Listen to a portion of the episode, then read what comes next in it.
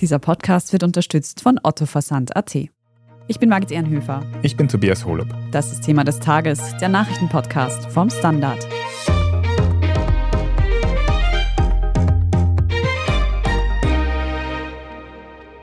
Den österreichischen Universitäten droht eine Eiszeit. Nicht nur die Heiztemperaturen könnten wegen der Teuerung heruntergedreht werden, auch bildungspolitisch und bei der Forschungsqualität dürfte es laut Uni-VertreterInnen zu Einbußen kommen. Denn das Geld, das im aktuellen Staatsbudget für die Hochschulen geplant ist, wird vorne und hinten nicht reichen. Einige Unis bereiten jetzt bereits zeitweise Schließungen vor. Heute am Dienstag fanden Proteste statt.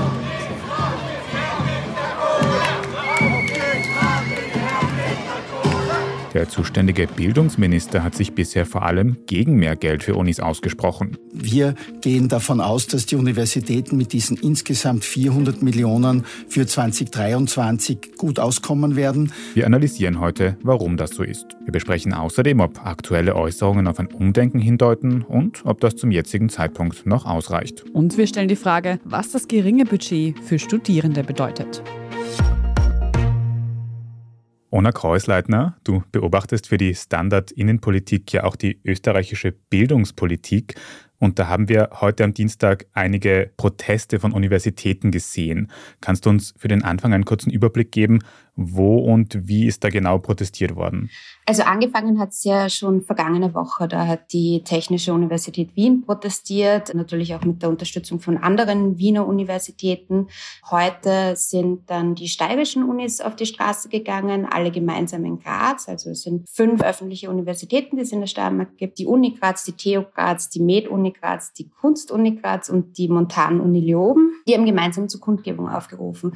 Was vielleicht das Spannende an diesen Demonstrationen jetzt ist, ist, man kennt das irgendwie, dass Studierende demonstrieren und auf die Straße gehen.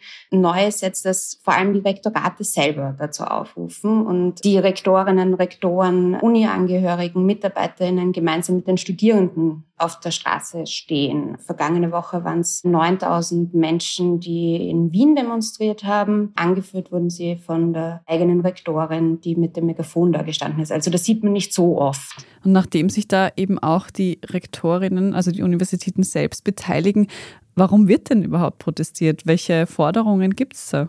Also den 22 öffentlichen Universitäten in Österreich fehlt schlicht das Geld. Also man muss dazu wissen, die Unis haben alle drei Jahre Leistungsvereinbarungen.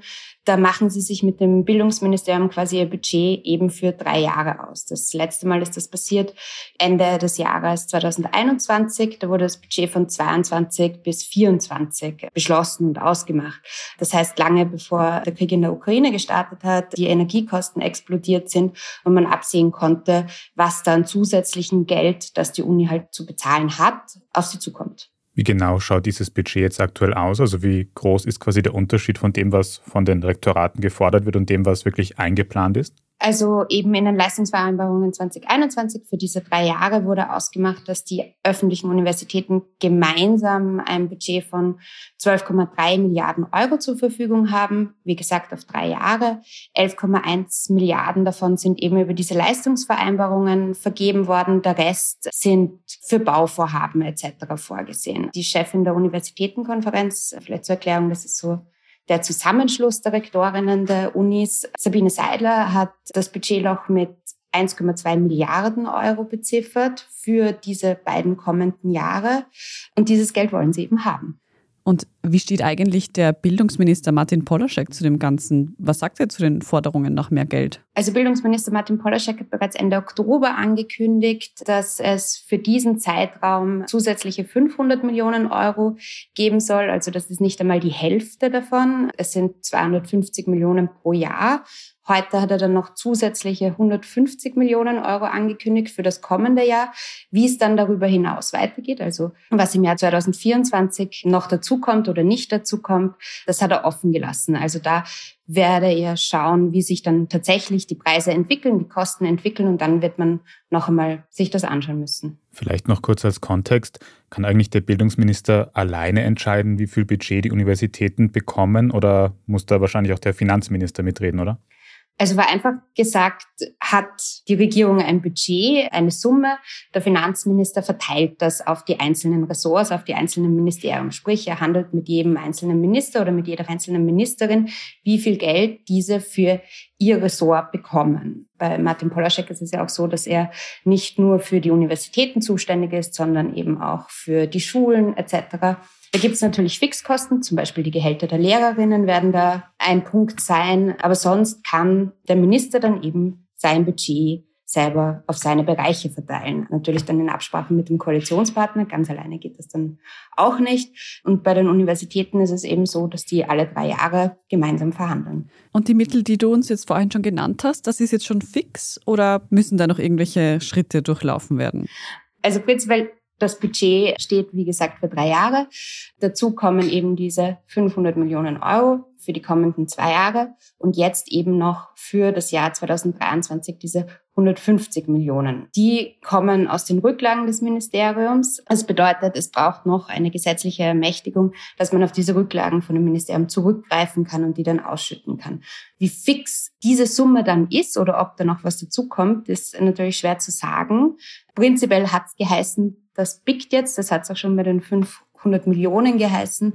Und wenn man an Corona zurückdenkt, da sind ja auch die ganzen Covid-Hilfen beispielsweise nicht im Budget vorher schon alle vorgesehen gewesen, sondern dann natürlich hat man diese Wege gefunden. Also es ist, glaube ich, eine Frage, ob man noch was findet, wie die Kosten tatsächlich sind, die die Universitäten zusätzlich haben und dann, wie gut sie auch verhandeln werden. Aktuell läuft ja im Parlament auch die Budgetdiskussion. Das heißt, wenn die dann zu Ende ist, vielleicht wissen wir da auch schon mehr dann dazu, wie fix das Geld für die Universitäten ist. Wir sprechen jetzt nach einer kurzen Werbepause gleich noch darüber, was es eigentlich für die Studierenden bedeutet, wenn nicht genug Geld da ist. Bleiben Sie dran. Wer hat die besten Wohnideen? Otto. Wer baut mir meine neuen Möbel auf? Otto. Und wer nimmt meine alten Möbel wieder mit? Otto. Entdecke jetzt tausende neue Styles und viele Services für dein Zuhause auf ottoversand.at. Finde ich gut. Ona, du hast schon angesprochen, dass ein großer Aspekt bei diesen vielen Kosten, die die Unis haben, die Teuerung ist. Und die Teuerung wird ja auch ganz massiv angetrieben von den Energiekosten. Das ist ein wichtiger Aspekt, über den sicher viele Studierende und auch Lehrpersonal in den letzten Wochen schon nachgedacht haben. Wie ist denn jetzt eigentlich der aktuelle Stand bei den Temperaturen an den Unis? Auf welche Temperatur wird da geheizt? Kann man das schon sagen? Werden Studierende im Winter frieren müssen? Das ist natürlich von Uni zu Uni unterschiedlich. Es betreffen ja auch, muss man sagen, die steigenden Energiekosten die Unis in einem unterschiedlichen Ausmaß. Also kleine Universitäten haben es wahrscheinlich leichter als große Universitäten. Manche heizen. Die TU Wien hat ihre Heizperiode bereits verkürzt. Also die heizt derzeit noch nicht. Da ist es auch richtig kalt, wenn man dort eine längere Zeit verbringt. Das Ziel dahinter ist natürlich Energie zu sparen und das ist ein kleiner Faktor, aber vor welchen Problemen gerade auch technische Universitäten stehen, ist natürlich auch der Stromverbrauch. Und da sind es vor allem Labore, die Strom fressen. Die kann man nicht einfach abschalten, wenn man es will. Viele chemische Labore gibt es, wo zum Beispiel die Luftreinigung die ganze Zeit laufen muss. Da kommt man also nie auf Null. Andere Universitäten, eine angewandte zum Beispiel, hat dieses Problem in einem viel geringeren Ausmaß. Also da schauen dann natürlich auch die Unis, wo sie sparen können und wie viel sie da hineinbekommen wieder. Und angenommen, die Unis bleiben jetzt kalt, ist denn eigentlich auch sowas wie Distance Learning im Gespräch? Diesmal nicht wegen Corona, sondern eben um Kosten zu sparen? Also die TU Wien hat bereits angekündigt, dass sie eine Schließung vorbereiten. Von Mitte Dezember bis Mitte Jänner soll die gehen. Da fallen dann natürlich die Weihnachtsferien hinein. Das heißt, effektiv wären das rund zwei Wochen, die Studierende dann zu Hause bleiben würden. Da sucht man nach Online-Lösungen, Seminare etc., eben wie wir es aus Corona kennen. Andererseits schaut man dort, dass die Lehrveranstaltungen, die in Präsenz stattfinden müssen, dann auch in einem Gebäude stattfinden können. Also dass man auch die verschiedenen Institute zusammenlegt, damit andere geschlossen bleiben können und man eben auch beim Heizen spart. Der Bildungsminister hat jetzt eben gewisse zusätzliche Mittel für die Universitäten angekündigt. Aber wenn ich ihm in den letzten Wochen bei Medienauftritten so zugehört habe, dann höre ich da vor allem Argumente, warum die Unis nicht mehr Geld bekommen sollen oder können. Sollte sich der Bildungsminister nicht gerade für Universitäten einsetzen? Gerade Martin Polaschek war ja früher Rektor an einer der Universitäten, an denen heute gestreikt worden ist. Also sollte er nicht wissen, wie es dort zugeht? Na, jedes Ministerium natürlich hat ein Budget, das es zu verwalten hat und mit dem es eigentlich auskommen soll. Also das ist auch mal die eine Seite. Gerade die Reaktionen von Martin Polaschek haben ja auch die Universitäten verärgert, wenn man es mal so sagen kann. Er hat schon Anfang des Jahres von Folklore gesprochen, dass das immer so ist und natürlich jeder jammert, dass er mehr Geld haben möchte und blöd wäre man quasi, wenn man es nicht wollen würde. Vergangene Woche hat er dann noch gesagt, dass er nicht sieht, wie die Unis auf diese 1,2 Milliarden kommen. Jetzt hat er ein bisschen zugeschossen. Natürlich müsste man annehmen, dass ein ehemaliger Rektor die Probleme besser einschätzen kann. Die Unis waren aber auch noch nie in so einer Situation, muss man da ein bisschen vielleicht zur Verteidigung sagen. Und diese 1,2 Milliarden Euro, von denen da immer gesprochen sind, sind ja auch nur Kalkulationen. Das heißt, davon gehen sie aus, dass wenn Inflation, Teuerung etc. so bleibt, das dann fehlen wird. Und wie viel wirklich fehlt, kann man dann ja auch erst sagen, wenn die Stromrechnungen reinflattern. Viele unserer Hörerinnen und Hörer sind ja auch noch aktuelle Studenten und Studentinnen. Was könnte dann auf die jetzt zukommen, wenn die Unis tatsächlich zu wenig Geld haben in den nächsten Jahren? Welche Konsequenzen könnte es da geben? Naja, wenn den Universitäten das Geld fehlt und bevor sie ihre Rechnungen nicht mehr zahlen können, werden sie sparen müssen. Das geht bis zu einem gewissen Grad im Energiebereich. Da schaltet man halt die Maschinen ab, nachdem man sie genutzt hat und lässt sie nicht vielleicht länger laufen und schaut einfach, an welchen Schrauben man da drehen kann kann. Die Uni Wien hat jetzt schon einen Aufnahmestopp bei Professuren verhängt. Das heißt, Stellen, die werden einfach dabei nicht nachbesetzt. Und wenn man dann halt damit nicht weiterkommt, das ist, glaube ich, in vielen Unternehmen einfach so, dann wird man beim Personal sparen müssen. Und wenn man beim Personal spart, ist die einfache Rechnung, je weniger Professorinnen und Professoren ich habe, desto schlechter wird natürlich das Betreuungsverhältnis. Das ist bei großen Universitäten vielleicht einfacher zu kompensieren. Bei kleinen Universitäten, Kunstunis, wenn man dann nur eine Professorin oder einen Professor hat, der gerade ein spezielles Thema, Seminar leitet, wird es schon schwieriger. Dann entfällt vielleicht auch diese Lehrveranstaltung oder dann muss man dann in der Studienrichtung ein bisschen drehen. Das kann natürlich zu Verzögerungen im Studium führen, aber so weit sind wir ja noch nicht. Wie ist deine Einschätzung als Beobachter in der Bildungspolitik in Österreich? Kann das österreichische Bildungssystem, wenn es jetzt Einsparungen gibt, auch beim Personal und so weiter, langfristig konkurrenzfähig bleiben? Was denkst du?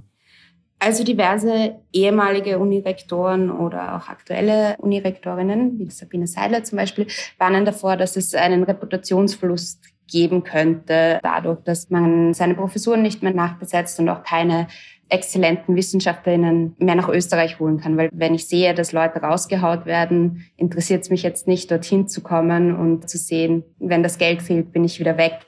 Wenn man konkurrenzfähig sagt, muss man trotzdem dazu sagen, die österreichischen Unis sind in diesen ganzen Uni-Rankings jetzt nicht an der Spitze. Also es gibt da diverse. Beim Times Higher Education Ranking ist die Uni Wien die beste Uni, da ist sie auf Platz 124.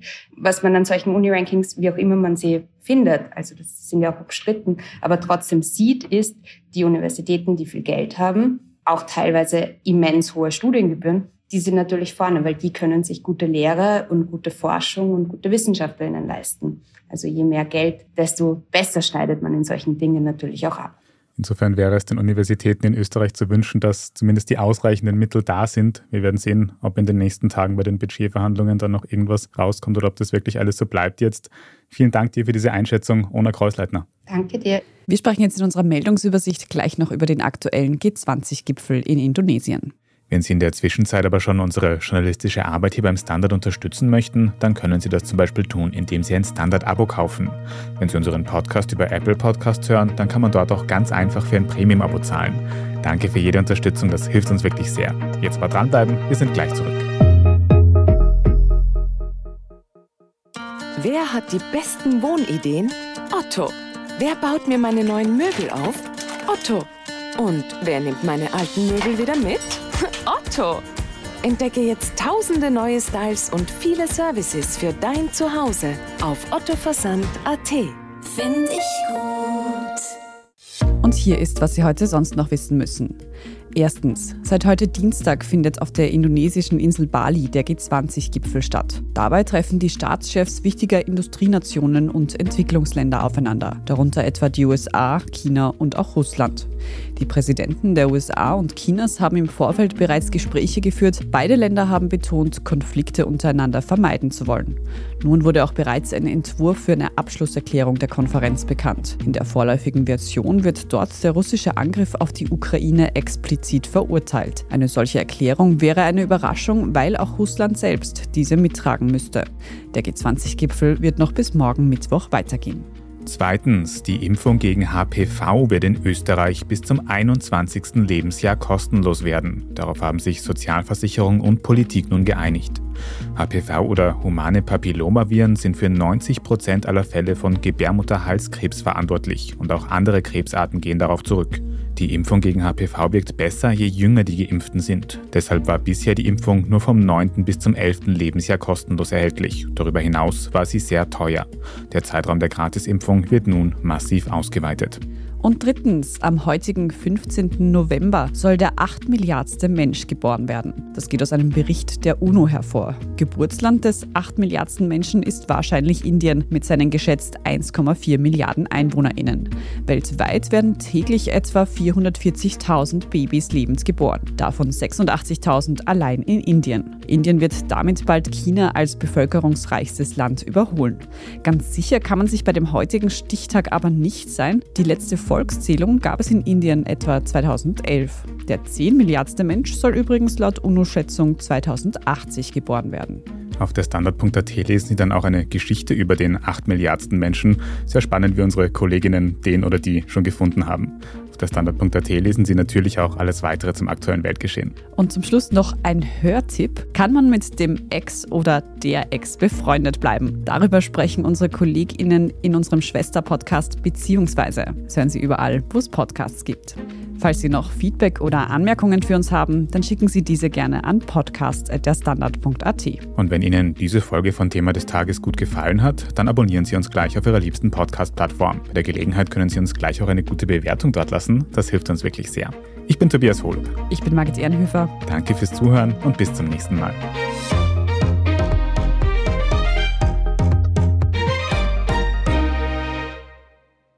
Wer hat die besten Wohnideen? Otto. Wer baut mir meine neuen Möbel auf? Otto. Und wer nimmt meine alten Möbel wieder mit? Otto. Entdecke jetzt tausende neue Styles und viele Services für dein Zuhause auf ottoversand.at. Find ich gut.